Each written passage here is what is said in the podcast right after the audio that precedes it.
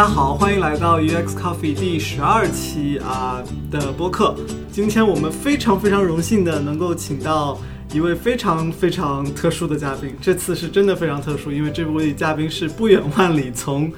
中国飞过来，然后我们也是很有幸有这个机会邀请到啊这位嘉宾来我们节目做客。那他的名字呢叫范林，可能有些听众呢从啊、像什么微信公众号啊，或者是在别的媒体上有看到过这个名字。那没错，他就是啊、特赞的创始人。我读一个简短的介绍吧。他是一位城市创业者、设计师和设计学者，先后毕业于同济大学、普林斯顿大学和哈佛大学，曾经在中央美术学院任教，加州伯克利分校任教。二零一五年获千人计划引进，呃，六月份正式回国。一四年的时候呢，他创立了呃社区特赞。一五年初开始对接企业和设计师。一六年的时候，他的公司获得了红杉中国领投的千万级 A 轮融资。呃，帮你念完了。对，好，我们现在请那个嘉宾给我们啊、呃自我介绍一下。不知道这个这个介绍有没有概括对，就是有没有什么错误的信息？呃，没什么错误信息，都是对的，都是非常官方的新闻稿里的内容。对对呃，非常高兴来到 UX Coffee 做客啊，千里迢迢从中国回到美国，呃，美国是特赞开始的地方。其实，在这个地方也是我之前回国之前待了三四年的地方，所以非常有感情。呃，感谢邀请。然后我们发现啊，你对于设计的兴趣出现的非常早。你高中毕业的时候就申请了设计的项目，还拿到了纽约的 Cooper Union 的免费入学资格。你能不能讲一下你在那么年轻的时候怎么会对设计感兴趣？就是你的一个经历吧。我应该讲我对什么比设计更感兴趣。我当时其实对互联网创业比设计更感兴趣。呃，互联网创业对那时候才几对对对，我十六岁的时候，一九九七年、九六年的时候，当时有有一本书叫《数字化生存》，我不知道你们听说过没有？作者叫尼格洛庞蒂，是呃当时那个嗯麻省理工学院媒体实验室的创始人。然后这本书呢，有点像一本就第一次新经济或者第一次互联网这个泡沫的一本圣经之一，所以我读那本书读的特别开心，然后特别希望自己是做那方面的事儿，所以我很小的时候在读高中的时候哈，我就开始看那个 Business Week，当时还是个台湾版的，还是三十多块钱一本，然后我就开始看，我就特别希望自己能够成为一个呃创业者。当然，就是在这个做创业者的这个梦想之前，呃，我一直就很喜欢艺术。呃，家庭的原因，其实我父母都是艺术家，呃，美术学院的大学老师，然后我也特别喜欢理工科，所以我就觉得这两者之间呢有一种矛盾，因为像父母那一辈，他们自己做艺术做了一辈子，特别不希望我学艺术，嗯、所以为什么呢？嗯，不为什么，父母很多时候就是在求学的这个阶段都特别讨厌自己孩子跟自己一样，到工作的时候特别希望自己孩子跟自己一样，对吧？对，嗯，很多人都有这个共鸣，所以当时我父亲就跟我说，是那个艺术加上科学啊，这个完美的结合就叫建筑。所以我在本科读本科之前的时候，当时就在选择到底学计算机还是在学建筑。后来我发现我对艺术的这种冲动还是要强于对于钱的冲动或者对于技术的冲动，所以当时就选择了学建筑。呃，另外一个 confirmation 也是因为这个尼格洛庞蒂其实是学建筑出身的，啊，所以至今媒体实验室在 MIT 还是属于建筑学院下面。所以也就是说，其实这些背景的人，其实尼古罗庞蒂也是人机交互的一个始祖了。在早年的时候，在其实学科边界没那么明显的时候，呃，艺术、科学、城市、空间、媒介等等，似乎都没有分得那么清楚、那么专业，似乎都 somewhat related。所以这些初衷也是我 为什么感兴趣，呃，所谓建筑、创业、设计，就是在那个时候其实就有有一些呃懵懂的萌芽。嗯，那时候种下了小草。现在二十年之后，九七年那会儿，现在二零一六年，二十年之后，终于开花结果了，就真的是对，成二为了一个创业者。二二十年之后还是讲这些。我觉得这个还挺不容易的，就是在二十年前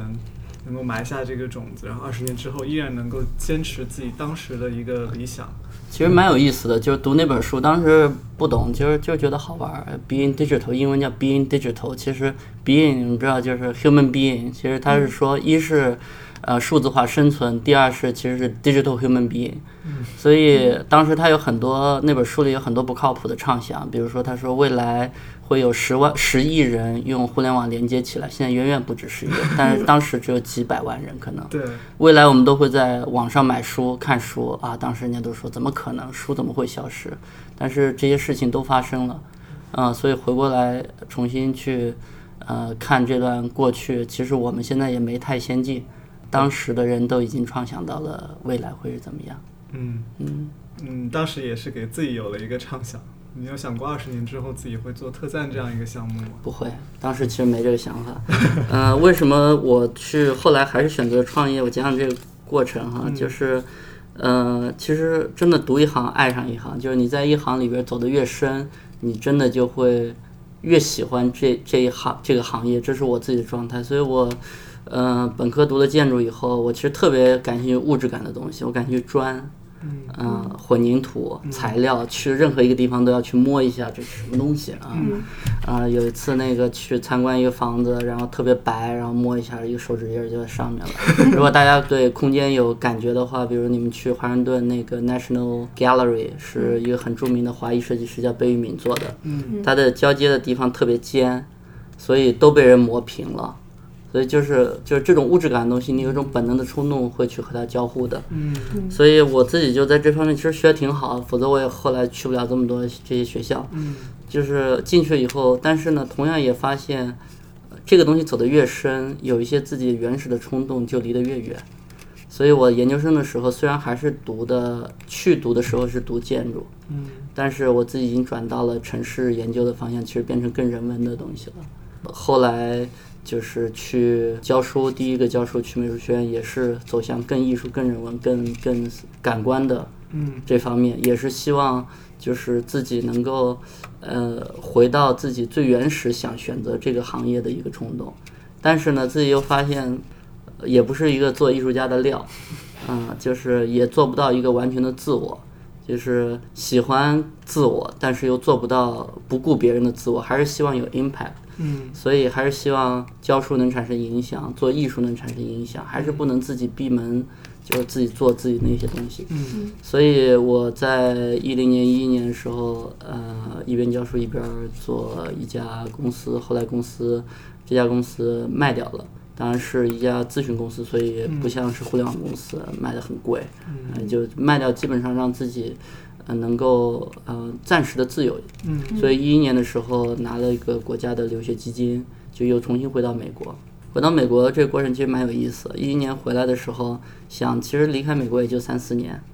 嗯，变化不会特别大吧？嗯。就后来发现总统变了，什么都变了，嗯，整个意识形态就变了。嗯呃，原来跟我一样的 young professionals，呃，MBA 去华尔街，呃，那个学法律的去律所，对吧？像我这种学设计的，就自然去设计公司。但是呃，一一年回去以后，当时我在哈佛就发现，其实每一个行业的年轻人对自己行业都有各种各样的痛苦和不满，就像我对自己行业不满一样的。我喜欢，但是我也不满。所以发现就有有有不少人就开始学着 MBA，但是不去华尔街了，去去去用一个新的工具，所以叫互联网去颠覆 finance，或者是律师不再去做法律了，可能是用互联网去颠覆自己熟悉的这个行业里面的一些方向。所以互联网在零八、零九、一零、一一年，就美国经济危机以后的这段时间，变成了一个去改变嗯、行业规则的一个很重要的工具，所以我当时就觉得义不容辞。嗯本来是想去美国就此完全学术的，嗯，就此就住在象牙塔里的，结果没想到还有一个机会可以真的做改变，所以就开始拥抱嗯互联网创业了。当时有两个有三个项目是让我彻夜难眠的这种兴奋的，当然对你们来说可能都已经见怪不怪了。第一个是当我看见 Airbnb 的时候，嗯第二是我看见一家公司叫 Shapeways。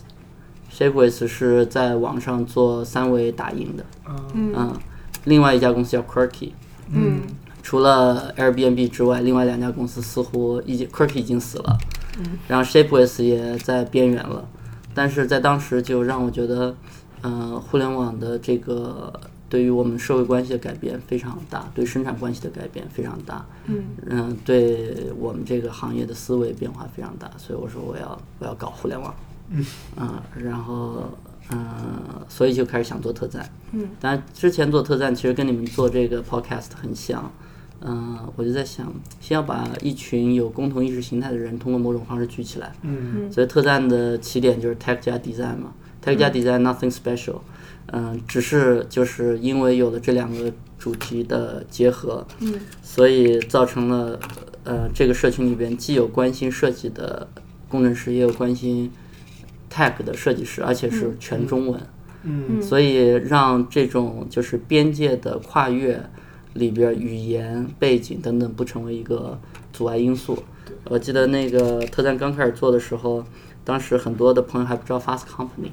当时还有很多人不知道 Media Lab，嗯就是因为这两边其实，在华人的这个圈子里边分的还是蛮开的。嗯但是最近几年开始聚起来，那么我想特赞在里边扮演了一个这个社群在里边扮演了一个一个合适的角色吧。所以在一三年年底、一四年一四年年底的时候，我们在呃我们的粉丝大概到了几几万人的时候，我发现有很多人在硅谷。我当时在 Berkeley 教书，嗯有很多人在硅谷，我就说那大家聚聚吧。就聚聚发现，哎，这些人都是一个呃很有想法，然后而且很善于表述自己，所以我就说那我们要不做一个 idea sharing 的这种这种 session 吧。嗯。结果发现这个 session 呢，大家都准备的非常认真，嗯。我就说那要不搞大吧。然后一四年年底的时候，我们就去呃用了，我说那个当时很多 HCI 背景的人，其实他们不是艺术背景，嗯。然后那些艺术背景学 UI 做 UI 的人呢，他们完全也不懂技术。其实即使在旧金山也是这样。我说我们要找一个合适的地方，我说我们就找在 Airbnb 的对面，那个 California College of the Arts 嗯。的 auditorium。嗯。哇，然后那天正好是他们期末的评图，然后剩下全都是艺术的专业在那儿评图，嗯。有建筑的，有有有纯艺术的，哇，东西都乱七八糟，但但是都很大，嗯啊、都很 physical，嗯，所以易大汪搞这个界面的，搞纯虚的，就是这种写 code 的这些朋友，不管是设计师还是还是工程师，一来哇，觉得特别这个超现实，然后呢，走到一个报告厅里。就那那天我们准备了才一周的时间，嗯一周多一点，然后结果来了三四百人，而且而且讲中文。我认识 CCA 的这个呃教务长，然后他是美国人，然后推门进来，发现一大帮人很严肃的在讲中文啊，然后他灰溜溜的就走了，所以蛮有意思。然后那次活动基本上建立了就是特赞在呃这边儿的一个呃资源的这样的一个库吧，嗯、然后这件事情。呃，作为一个映射，接下来我们也开始想做更多、嗯更更有影响一点的事情嗯啊。特赞有一个让我觉得特别难得的一个是，他把几样不同的东西融合起来，比如说，呃，技术跟艺术是融合，然后，呃，设计内部的不同分支也被融合起来，因为隔行如隔山，就算是设计内部，像建筑设计和 UI 设计都是完全大家都不能在一起说话的那种领域。你你你是怎么就是通过这个项目就把大家结合在一起，然后可以让大家其实我刚刚讲的，就很主动的讲了，交代了自己的背景哈。你看，我从选，我从很小时候就是就是矛盾自己到底是应该偏文还是偏理。其实我特别喜欢文，但我总觉得男孩应该偏理。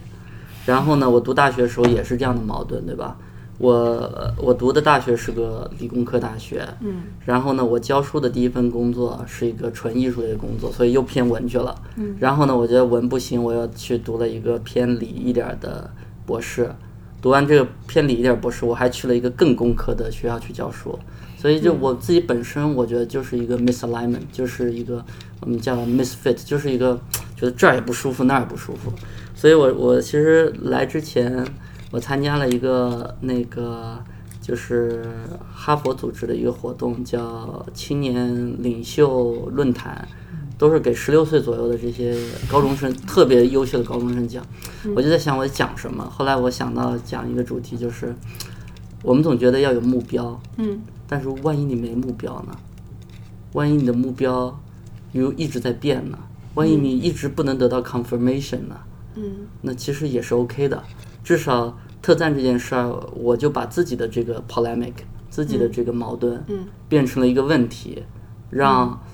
一帮人跟我一起 share 这个痛苦。啊，其实大家都 share 这个痛苦。你刚刚因为我问了一下你们自己的背景，啊、好像也是最近两年才学设计的，嗯前几年都在学不同的东西。我觉得很多接下来慢慢慢慢的，我们都会是这样的人嗯状况。嗯嗯嗯，所以嗯，你刚刚的问题是怎么结合起来？其实因为大家内心里边不再是一个这种 go deep，只是关心怎么 go deep 的这种 professionalism 或者 problem solver，、你是想变成 problem maker，所以不同的行业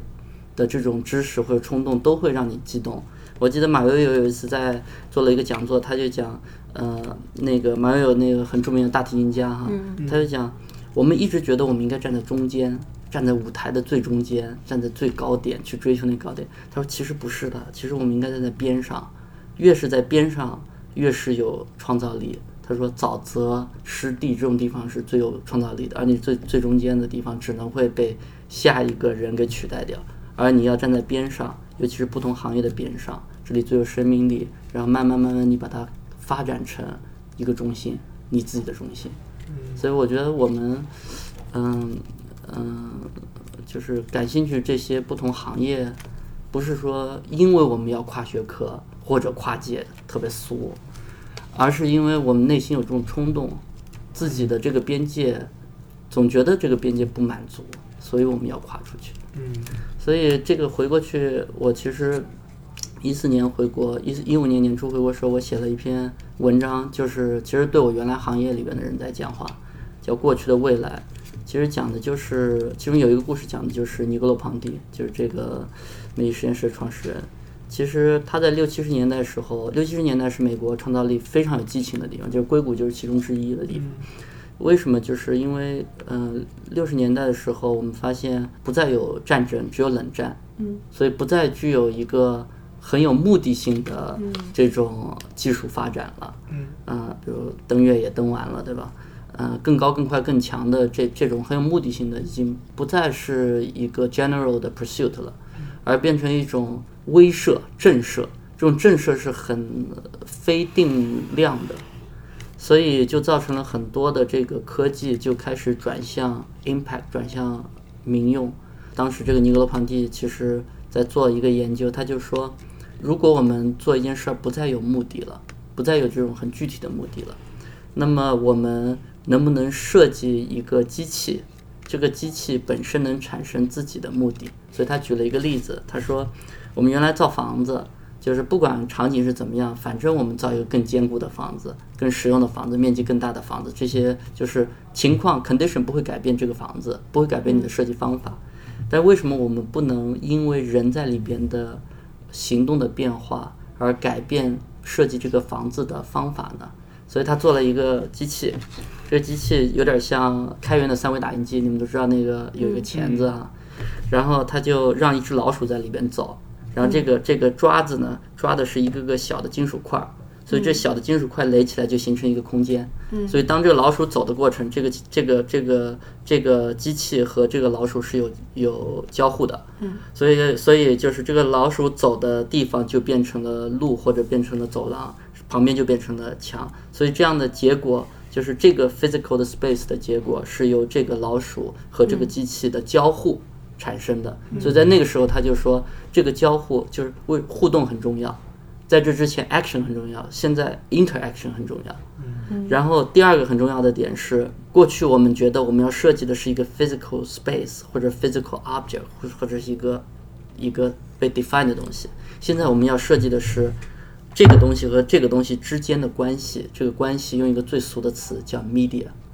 所以它会叫这个实验室叫 media lab。所以我们变成设计关系，就 design interaction 了。嗯啊，所以那是很广义的交互。其实这个很很，就从我的角度来说，我是对这个过程这段历史很很充满激动的，因为一九七零年发生了好多事，最大的两件事哈，一九七零年，首先波音七四七开始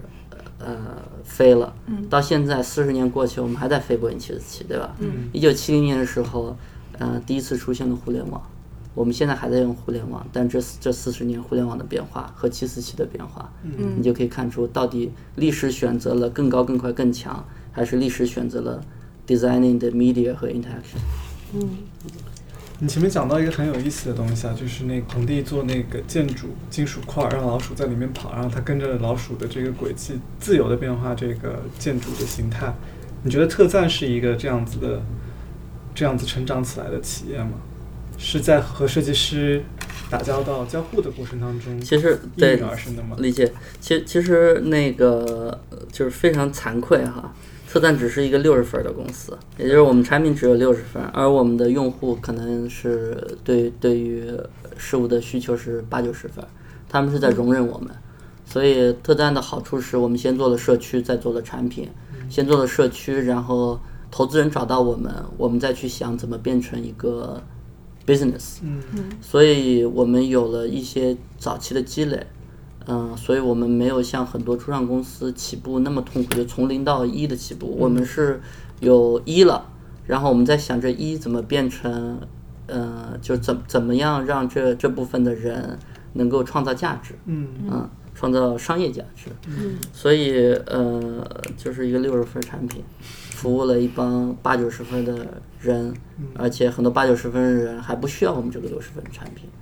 但是呃，我觉得我我一直是这么看的，呃，这里有两个观点，第一个观点是，呃，做一个类比哈，就是我们老在骂中国足球烂，中国足球烂不是国家队烂，不是主教练烂，中中国足球烂是整个生态环境烂。所以，呃，我们就算特赞的社群里边的这些人是八九十分的，是一百分的人，但是它其实是生态的一部分，可能是生态的金字塔尖，嗯。但是这个生态本身很重要，所以我觉得，呃，特赞的社群在帮助生态的一部分，特赞的产品在帮助生态的一部分，我自己的角色也在帮助生态的一部分，这三样东西还没有完全 align 在一起。这是第一个观点，就是我讲足球队的这个观点。第二个呢，我就觉得，如果我们认为，呃，下一步就是所谓人工智能了，那么也就是说，人的脑子、心和机器是在一起的。那么在过去的这几十年里边，有信息的呃连接，有关系的连接关系，比如 Facebook 这种 LinkedIn，然后信息可能最早的就是雅虎，后来是谷歌，让信息更有效。然后接下来是物的连接，比如说有买东西的，甚至有更大家房子的、车子的。再之后可能就是技能的连接，再之后就是脑和心的连接哈。所以在技能连接这块，已经从人之外，就是我能摸得着的、看得着的、想得到的、接触到的、听到的、理解的，变为人之内了。就是所谓这个技能，就是你你自己 contribute 了。所以这个人之内的东西，它和物很不一样。所以当你对物的追求，你永远在追求最高的性价比，但人不是，人在追求永远要往上走。所以你一定要往人要往高处走，你希望你每天都在成长。所以，呃，人的本身的这种工作、呃，生活、学习，其实都是在一起的。你在用你自己的脑子和身体在创造，这样你们写代码，嗯、做设计，这都有你们自己的印记在里边。你们喝杯咖啡，我们聊个天，晚上睡个觉，做个梦，可能都对我们的工作直接有帮助。所以，就这些东西都不分了以后，所以就造成了，嗯、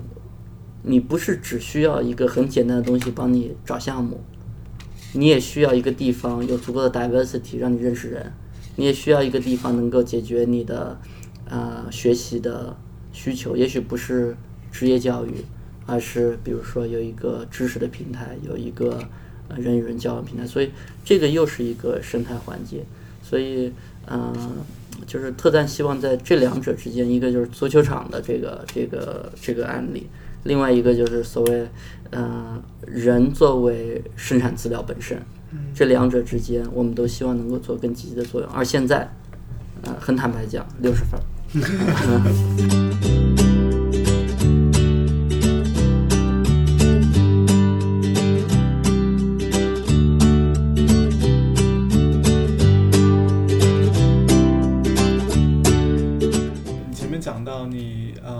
始是从微信公众号一开始就是有，其实你们已经有了一批追随者，就是对特赞来说。然后你是在什么时间点意识到这是可以成为一件事的，可以是为此而创业，为此建立一个团队，去真正的做一番事业的呢？我们做微信公众号和做微信公众号衍生的一些活动，其实让我认识了很多人，他们不是追随者，就就是嗯、不是谦虚这么说，真的是我从他们身上学到很多，因为我原来在学校，学校是一个生就是嗯、生态特别单一的地方，学校就认知一部分人，而永远看不见另一部分人。但是通过特赞这个平平台，我认识很多在行业里边做的特别出色，并且有自己一套方法论甚至理论的人，所以我在这里边交的朋友，我有很多的共同话题。呃，这也是让我们其实持续的把特赞，就是呃，用一种就是我们的微信公众号也好，活动也好，其实是用一种非常嗯、呃不商业的方式在做的。嗯、但是呢，嗯，我总在想，就是不商业的方式，一定要有商业的方式，才能让它可持续。所以我自己在一四年的时候，我就在思考，嗯，也不能说思考吧，反正就在想，如果我自己要去做创业者，嗯，我当时已经在帮很多创业者做做咨询，嗯，如果我自己要去做创业，我可能会怎么去做？这时候其实 VC 也看到了。呃，当时一四年，其实中国的风险投资的市场，全球的风险投资市场都非常好，嗯所以呃，不少人也看到了特赞，反正就说你们有没有融资的需求？我说我们连商业的这个计划，这个 business model 都没有，嗯，反正就是这些点综合起来，就让我在想，怎么样商业化。另外一方面，在想特赞这件事情，呃，本质上需要商业才能够可持续的进行下去。嗯虽然看上去它应该是一个中性的东西，嗯所以一四年年底的时候，反正就有各种各样的契机吧。我当时回国待了一段时间，然后嗯、呃参加了一些创业相关的活动，反正也算是没想清楚就先干了。结果干了以后，发现被逼上了战场，下不来了。嗯、过去这一年多，基本上都是在想公司怎么活下来。嗯，这就就变成一个完全创业者。所以，嗯、我们是很幸运，先拿到了天使投资，嗯，然后再去想做什么产品，然后最直白的产品做完以后，我们再做了三次的，就是产品逻辑的升级。嗯、你刚刚不是让我介绍一下特赞是什么吗？其实我们现在在看的一样东西，就是我们有一个数据，就中国的设计师大概有百分之七十八的设计师希望独立工作，而且最近 McKinsey Quarterly 里边有一篇文章叫《Organizing for the Future》，讲的就是大企业、中大型企业对于人力的组织，其实有一个呃，也不能说是新，而只是说有一个更 rigorous 的这种推进的方式。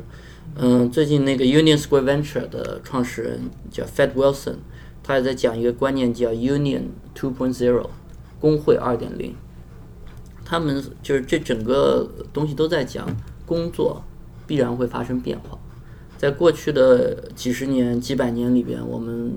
所经历的，比如工业革命，其实都是关于物质生产的。物质生产完以后，榨取更多的剩余价值，然后更大的流通，所以这个剩余价值放大。但是过去的这五十年或一百年不到，我们都在讲非物质生产。所以非物质生产就是，呃，生产想法、生产知识产权、生产代码、生产音乐、生产版权、生产粉丝，对吧？生产关注等等。所以这种非物质生产和物质生产本质上很不一样。物质生产要让每个人尽量干 standardized 的工作，要多大量少品类，而非物质生产要少量大品类。你最最好希望每个人都不一样，所以每个人才有独特性。那个逻辑思维讲，呃，现在呃，你最重要的能力是在一个企业里边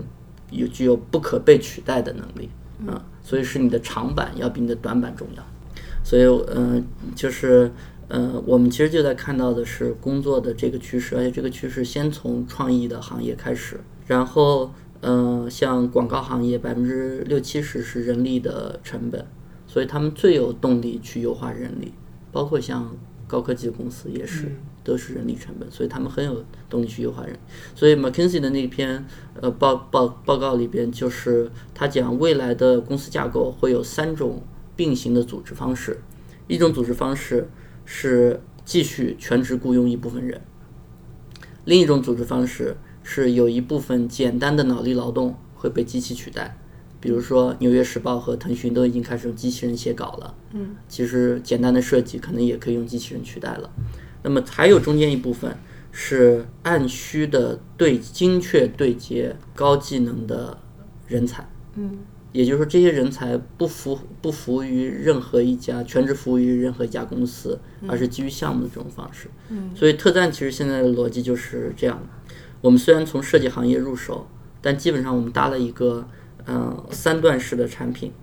底层是我们把人才进行数据化。呃，A、B、C 都是平面设计师，都是 UI 设计师，都能做网站的 UI。但是不同的背景、不同的工作经历、不同的兴趣、不同的品味、不同的用户行为、不同的个人情绪，可能都能对这个人提供的设计结果有很不一样的影响。所以我们把这些东西都用数据挖掘的方式、打 tag 人力的方式等等等等，嗯，精确的描述。所以一百个设计师在平台上就是一百个不同的 profile，他们绝不会雷同。嗯，然后顶层是一个工作流，我们叫工作流引擎，可以被对接进中大型的企业的日常的工作里边。呃，比如说一个 project manager 接到一个任务，然后突然发现内部的团队都呃满了，或者内部团队没有动力做。比如我们在广告行业里面就发现，哇，辛辛苦苦接来一个康师傅。结果康师傅在创意的人群里边口碑不好，嗯，呃，大家都觉得康师傅很难搞，但是呢，这个 account 觉得康师傅非常 profitable，嗯，所以他这时候就需要用更好的方式去调配资源，所以他就可以用我们平台的这个工作流的，我们叫工作流引擎，及时的把这个项目从内变成外，所以交互摩擦在哪里越小，你就会选择哪种。比如说交互摩擦在内部完成更小，你就会选择用内部的资源完成；嗯，外部嗯完成更小，那你就会愿意外部。比如说有很多空降的高管，发现一开始的时候，与其去调动内部的劳动力，不如问大老板申请一笔经费，你就交给我这些钱，我给你结果。嗯，所以这这种场景下面，突然变成一个特别好的工作流的呃工具。这两者之间就是我刚刚说的精准匹配的这套算法。早期我们是用呃产品的流程，因为数据还不够多，数据多少其实对结果的影响不大。嗯，但是不断的积累生产创意工作或者非物质生产的数据，能够让这套算法越来越准，从而让只要一个工作有一个空能够描述，我们就有办法填一个人进来，并且这个人的全流程可以有一套方式去管理。所以现在我们是，这是我们的产品。啊，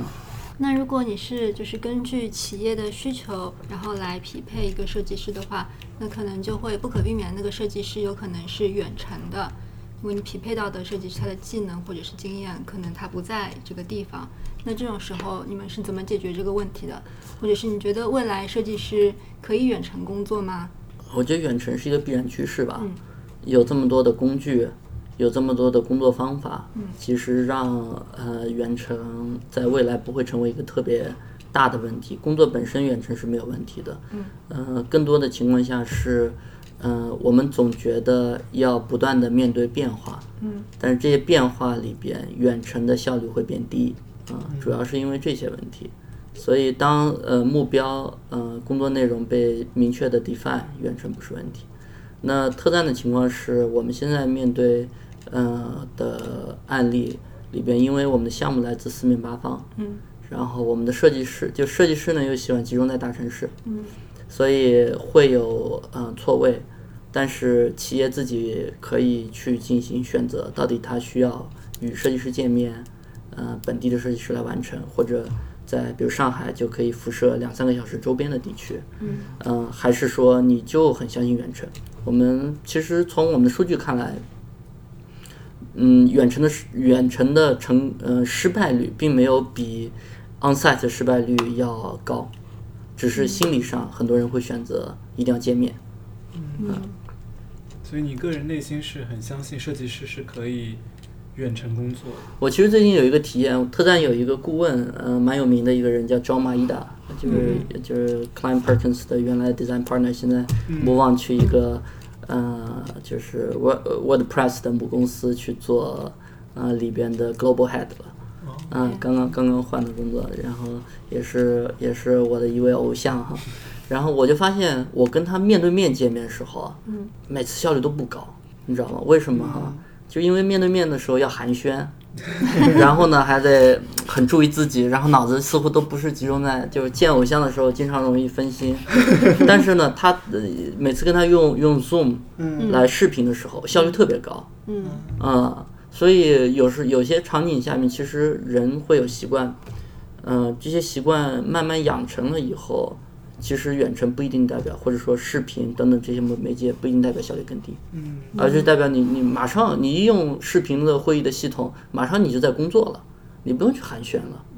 啊，所以我我觉得这些过程哈、所以这就是最难改变的还是人的习惯。嗯啊、但是习惯改变了以后，呃，工作方法就会变，所以也许有一些东西就是九零后的这一代的产品，就是之前就是做不到，但是九零后就是能做到，就是在九零后里面就能做好。嗯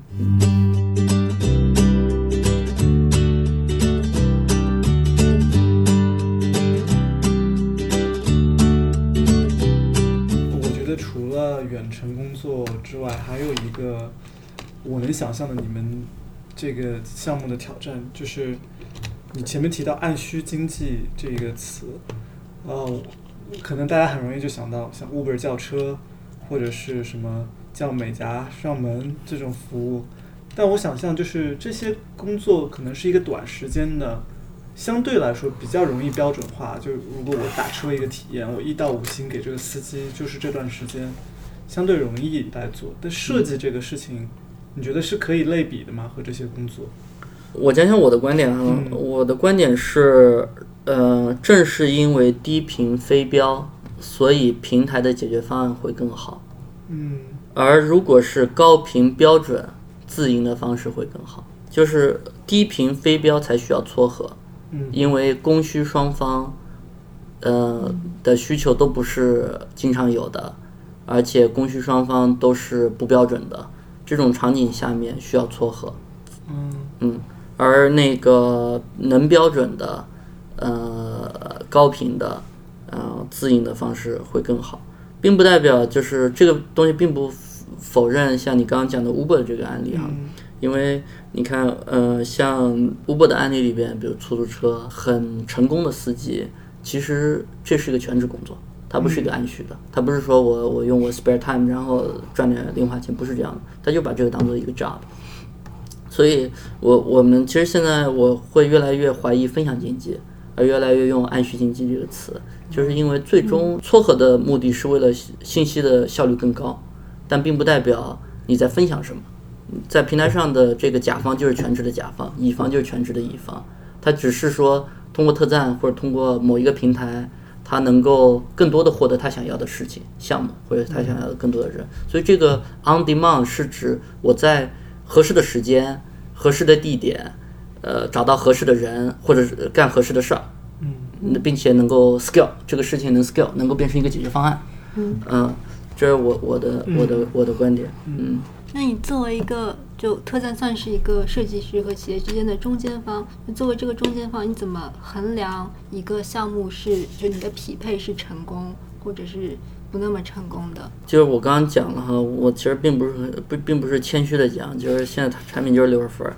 六十分的原因就是因为我们这个结果是个长长流程的结果。嗯其实我们并没有办法去 quantify，去去用一个呃 yes or no 的方式去衡量质量好坏，对吧？这我们大家都是做设计的都知道。然后，而且这是就设计好，并不代表商业效果好，对所以我们其实没有办法去衡量。嗯我们只能就是我脑子里一直在想一个场景，我就想，如果 Johnny Ive 没有碰见 Steve Jobs，Johnny Ive 碰见了 Bill Gates，嗯。Bill Gates 也是个好甲方，Johnny Ive 绝对是个好设计师，对吧？那可能双方就很痛苦，而很多设计合作的或者这种非物质生产的合作的失败，都是因为呃俩人都没错，但就俩人不对，嗯。嗯、就跟感情一样。所以，呃，我们能做的事儿就是在你要 commit 合作之前的各种各样的过程里边，我们让你失败的可能性最小。嗯但失败的可能性即使是零，也不代表成功。所以在这个过程里边，我们只能去作为一个很好的工具，帮助甲乙双方变得更有效，甚至比你没有的有效一千倍、一万倍。但也并不能代 guarantee 一个伟大的设计。所以，呃，虽然我们现在在做这些呃平面 UI 插画、动画这些行业，直接来切我们自己来做这个撮合平台，但是我们最大的价值其实不是在做这些撮合，这些撮合平台是因为，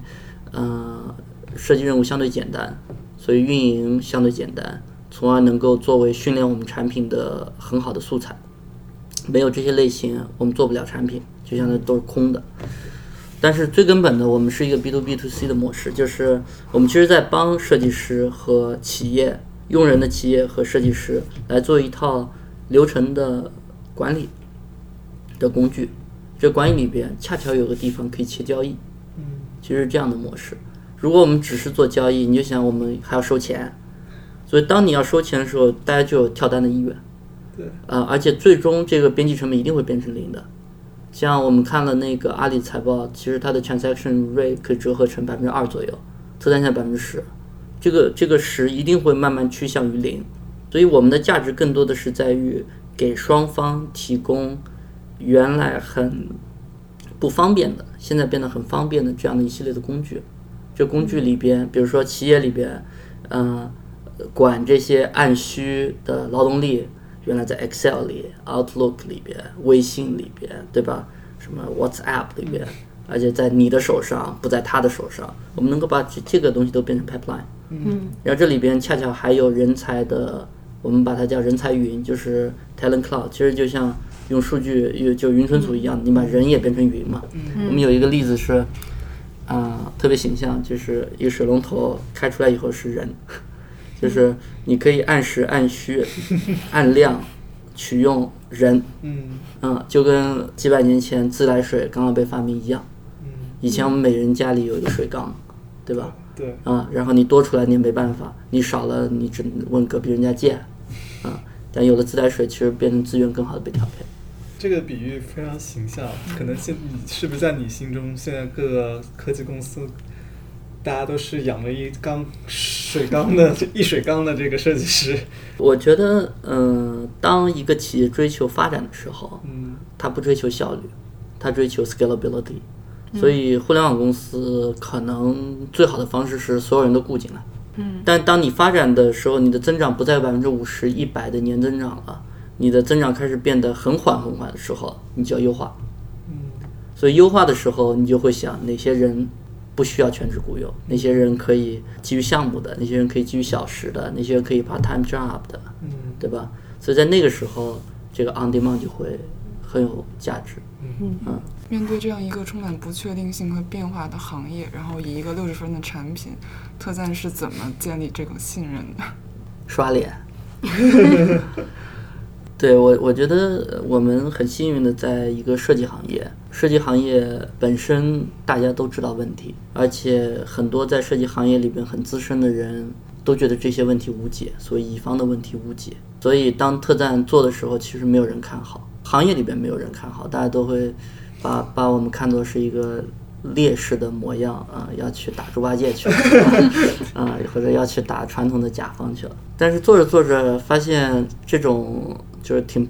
悲壮的目的哈，嗯真的没有那么不可解决。其实就是当你就你就想十五年前阿里巴巴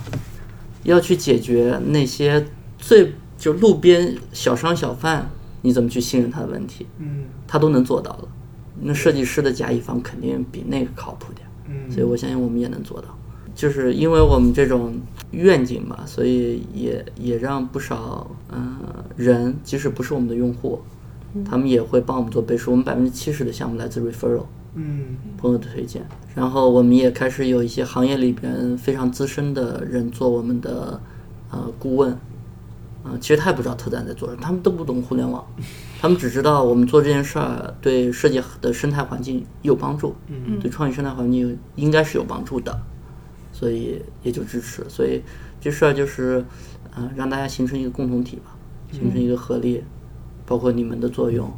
嗯、等等，其实还是乐观的。我觉得设计师这个群体挺特殊的，大家都还挺有爱的，然后对整个行业虽然会有抱怨，虽然会有很多 meme 去去去嘲笑自己，但是大家还是有一种悲壮的乐观的这种感觉。对，因为嗯，设计这个行业越越变越杂，这个杂是个好事，就是原来是同一个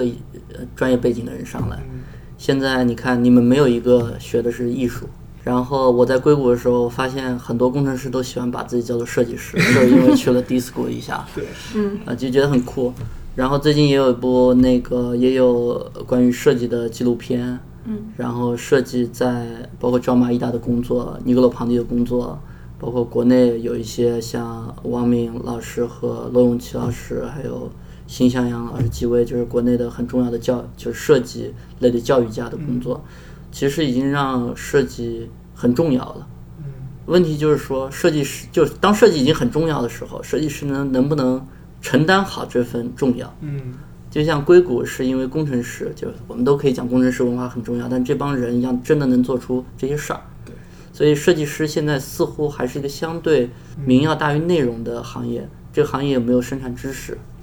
有没有生产 business 的就是例子？即使设计师创业现在被讲的就是这么花哨，其实还没有一个成功 exit 的例子。即使 Airbnb 值几百亿了，它还是没有成功的 exit，还没有被证明是成功的 business。所以这个过程里边其实有很多需要，嗯，这个行业里边不同的人要做形成合力的。那你说到设计师创业，我们有一个比较细节的问题，就是作为一个设计背景的创业者，你在一个初创团队当中，你是怎么招募设计师的？还有你是怎么样跟设计师合作？如果你们合作的话，我们团队其实嗯只有一个设计师，嗯，就除了我之外，你是哦，原来两个，我看到网上说有两个，原来有一个是你自己。对我们就有一个设计师，而且这个设计师是跟跟我们也跟了很长时间了，嗯，所以我们这团队号称设计导向型团队，其实没有什么设计能力。所谓设计导向，是因为你只是是设计师。对对对，只是只是看上去在这个 territory 里边，然后 founder 是一个设计师，co-founder 有一个也是，当然那个比我设计能力还差，然后呃真的 professional 的 designer 就一个人，嗯。但是倒是吸引了很多嗯、对设计感兴趣的产品经理啊，嗯。然后 BD marketing 啊，还有工程师，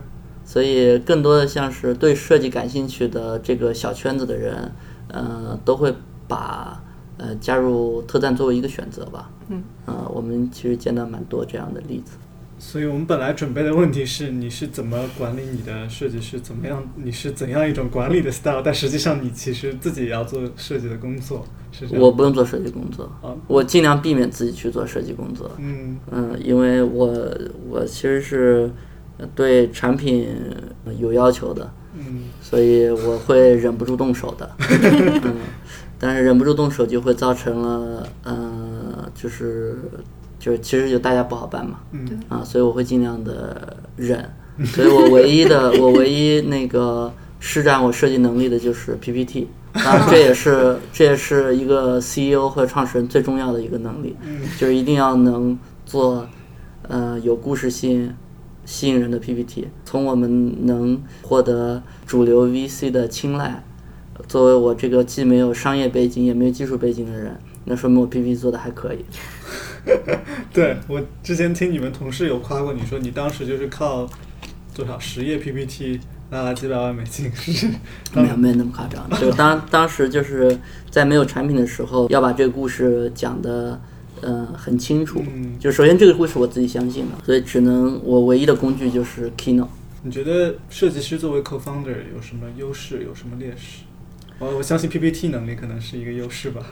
这个有很多人都讲过了，其实我不知道，其实嗯因为没有成功的例子，也没有失败的例子。就是说，没有因为设计师是口方的一家公司特别成功，也没有因为设计师是口方的一家公司变得特别失败了。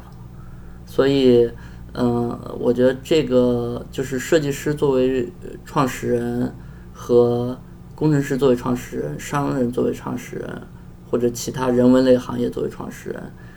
其实可能只是说他接触到一件事儿的角度不一样，但最终他的本职的工作还是创始人。嗯嗯，所以嗯、呃一家公司成不成功，嗯、和创始人的能力很有关。嗯但是和创始人学什么，我觉得这个关系不是那么直接。但是有一些公司，因为是设计师作为创始人，所以它的发展路径其实蛮有意思的。我们老讲的肯定就是 Airbnb 这种公司了对，但是另一家公司最近，嗯、我看的也蛮多的，就是其实 Nike 现在的 CEO 是设计师，啊是吗？他的每双鞋都自己设计的，他的办公室很有意思，嗯，所以像我倒蛮感兴趣，像这样的 background 的人，嗯嗯，去做一家其实是 consumer product 公司嗯，嗯、是怎么样的一个，怎么样能够让 Nike 的竞争优势越来越大，嗯，其实蛮成功的，嗯，你觉得做设计师会有劣势吗？就你学设计，对作为创始人会有什么劣势吗？我觉得创创业本来就是九死一生，嗯，对，那个呃都要取长补短。就是如果你是设计师呃创始人，你就不要假装自己是一个 NBA 创始人，或者假装自己是一个技术创始人。嗯你就是用你自己的长处，最长的长处，在这个市场里边去立足。嗯所以我觉得这里有两个误区。第一个误区是，其实特赞拿完钱、拿完红杉的钱以后，起来一波所谓互联网加设计或者互联网加建筑的这样的创业，对我来说这些都是伪命题。设计是一个太小的市场，嗯呃，那个不需要互联网加，啊、它也活得挺好。呃，互联网加了以后，它不一定能活得好。就是设计能改变很多行业，但并不代表设计师做创业就要创自己的这个行业。所以我觉得像金融、教育、医疗这些行业，恰恰是最需要设计的。嗯嗯，有这么多好的医疗的研究，就是因为没有所谓的用户体验留在了图书馆里边，留在了 paper 里边。嗯金融也是一样，然后教育也是一样。我觉得这些行业里边都特别需要设计师冲进去。嗯嗯，呃，有一个数据很有意思。呃，我有一个朋友做这个 social entrepreneur 的，嗯他跟我讲，在中国的这个所谓的 social enterprise 里边，百分之六七十的创始人是设计师。哦所以也就是说，设计师有意无意的更有意愿去做，呃，就是一方面去重视商业价值，另外也重视社会价值。嗯所以可能是这个行业的一个属性。嗯另外更有意思的数据是，这百分之六七十里边的这个创始人有百分之六七十，还有百分之六七十不知道自己做的是社会企业。也就是说，大家这个是在内心里边儿，嗯嗯嗯，我觉得这是设计师的价值，而且设计师应该把这个价值延续下去。嗯，对，我觉得在硅谷很多设计师，他们衡量一个公司或者是一个岗位，他们看的是他们能够对于社会有多大的 impact。对我觉得这一点是设计师很多很多设计师坚信的东西。对我，我觉得那个设计师创业，人家说什么做的东西、产品的体验好啊什么的，我觉得这绝对不是主要的竞争力，因为我可以雇一个人做设计，对吧？嗯而更重要的还是我们能够似乎能够去思考，就是资本二点零、社会二点零和商业二点零。这个二点零里边，社会价值和商业价值一样重要，因为在我们的教育里边就是这样的，我们要有 empathy，对吧？我们要有各种各样的这些 quality，我们要去理解，我们要发自内心，要让我们自己激动、认可的东西。所以这些东西最容易建立共识，建立共识它不应该只产生商业价值，它也应该产生社会正能量。嗯，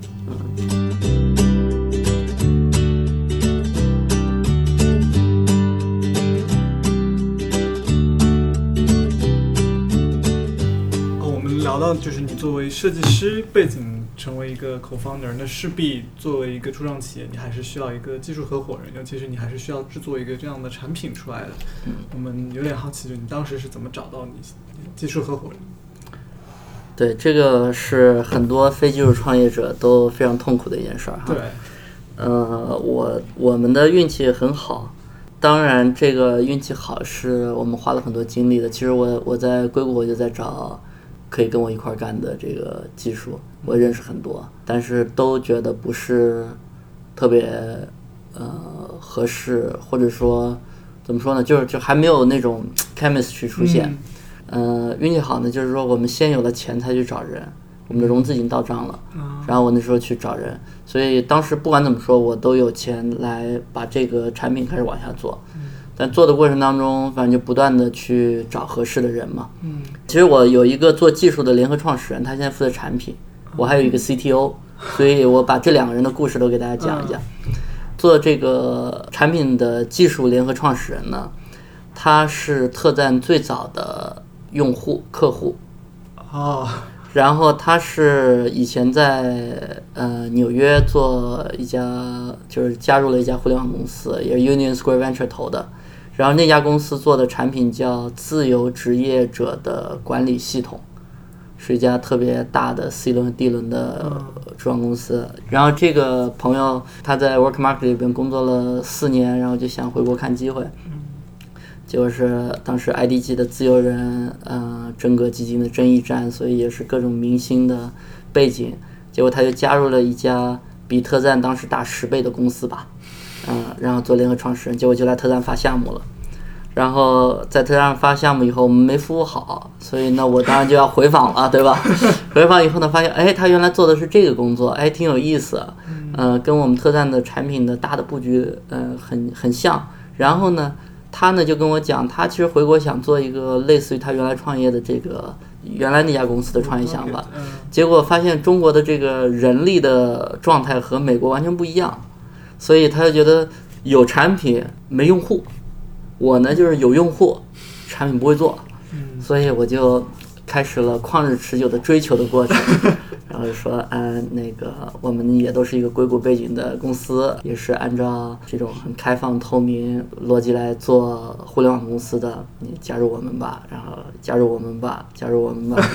结果他是，呃，跟他喝了不知道多少次酒，嗯、约了多少次会，嗯、三四个月以后他动心了。这追女神呢。对对，追女神，我是追追联合创始人。嗯然后同时呢，我我也我也在追我们的 CTO，嗯然后这个 CTO 也很有缘分，他呢是原来在阿里巴巴做大数据，他是一个从原来是一传媒，一直还没被阿里巴巴收购以后就进了阿里巴巴，所以他其实，在阿里巴巴也没觉得是自家人，嗯。所以他自己也是那种呃很多想法的。结果那个很不经意的被我们的投资人的 HR 推荐给我们了，然后聊聊聊，第一次聊的就是特别谨慎，后来结果聊到了特赞做什么，后来他说啊，特赞我还是蛮感兴趣的，我说为什么呀？没看出来你感兴趣啊，因为很谨慎。嗯，他说我的我的老婆和我的前女友都是设计师，啊、然后我们又追求了几次以后，他也决定加入了，所以我们大概花了半年的时间去找到这两个人，而有了这两个人以后，给我一个最大的帮助就是有了这两个人以后，产品就可以做了嘛，嗯。可以有序的迭代，然后我就开始开始去做 A 轮的融资，然后我就敢在投资人面前拍胸脯，而这个功能我们两周之内肯定上线，啊，之前我不敢拍胸脯，嗯。所以找到合适的人，花时间花精力去找到合适的人还是很重要的。嗯。我再补充一句关于人的问题啊，我觉得公司最重要的就是人，每家公司人都有问题，尤其是早期初创公司，人肯定有问题，呃，会有人走，会有人来，会有人继续又走，对吧？所以，嗯、其实我在去年七月份到十月份之间，我都在找人，嗯、因为我觉得我产品就算我自己冲上去做，人不对还是不可持续。所以，如果尤其是设计师要创业，找到合适的合作伙伴，呃，要比找到钱、找到方向、找到产品都重要。嗯，具体一点，找人你的要求是，或者说你你的希望，你你自己在脑子里是一个怎么样的一个筛选的过程，或者比我好，对，就是这个标准，就是一定比我好。嗯、然后所以这样的人应该要给合适的待遇，足够大气的待遇，嗯这样你才能找到足够好的人。嗯。我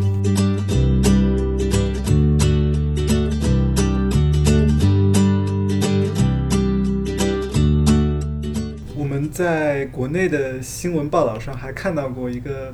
比较有意思的那个报道，就是说你们说你们团队曾经接待过一些来自政府官呃政府部门的官员，还有上海市市长，可能韩正也去过你们公司是吗？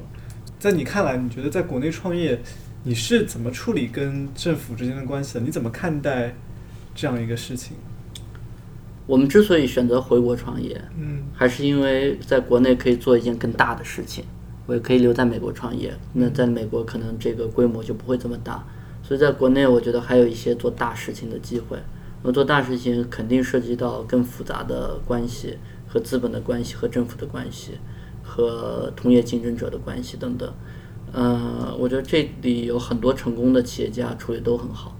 嗯、像我们之所以能够接待一些重要的政府官员，原因其实因为我们当时所在的这个呃办公呢，其实现在我们也在哈，就是 SOHO Thank You 是一个中国的 WeWork，呃，所以其实我们和他们一直有很好的合作关系，呃，所以造成了就是他们的政府资源也都对接给了我们，我们就像是他孵化的一个，在他的空间里边一个很重要的企业，呃，我也是里边很重要的一个呃创业者。就政府的扶持支持，其实对像我们这种企业是很有帮助的。为什么很有帮助？就是你如果去看滴滴和 Uber，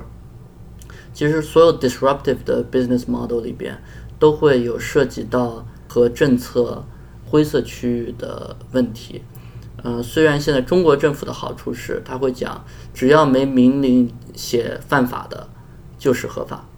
当时韩正为什么会来看这么多互联网公司？因为他其实在讲，他讲要用创新倒逼立法。所以像特赞的，就是比如说互联网金融，其实是有立法的呃风险。呃，网约租车最近刚刚合法化。嗯然后像我们是关于人力的，中国的原来的人力的状态就是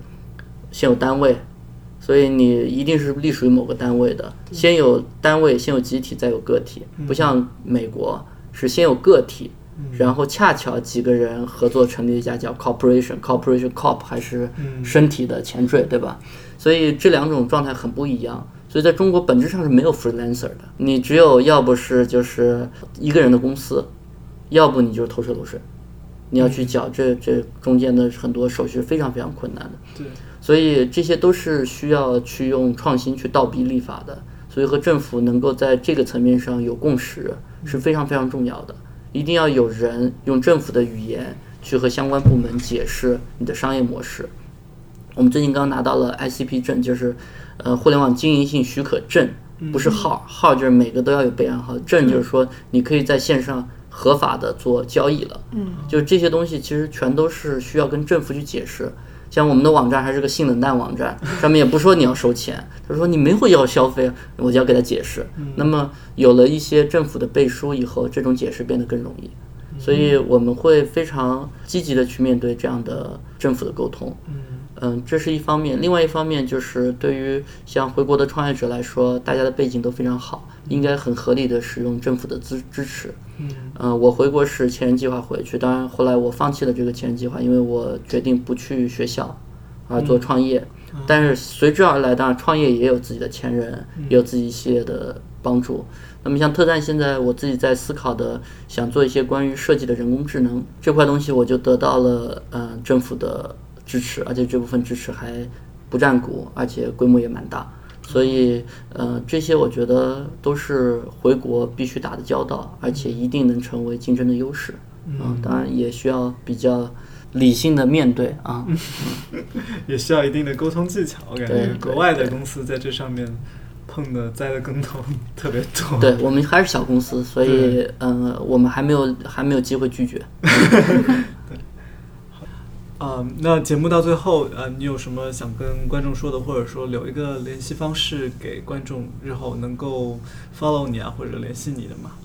呃，非常希望有更多机会和所有的对设计感兴趣的朋友呃交流。嗯、我自己有一个知乎的专栏，叫“设计科技创业论”，其实就是知乎专栏后边后缀是“设计”的拼音你就能找到这个专栏了。嗯，然后接下去，呃，我们特赞也会也有一个知乎的专栏叫“读点设计”，里边有很多呃设计相关的资讯和信息。我们也做了很多英文文献的翻译，希望对大家有帮助。反正总之，呃，关注呃我们的各种社交媒体的账号，然后关注特赞的成长，特别需要大家的包容，谢谢。好，那我们今天就到这里吧。谢谢范谢谢范老师来我谢谢谢谢谢谢谢谢，很高兴啊。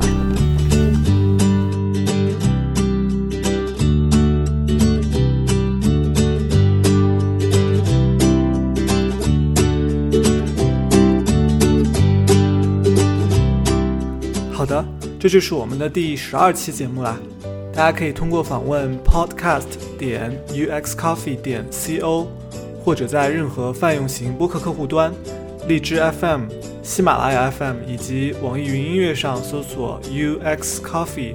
或者是中文名字设计咖咖啡的咖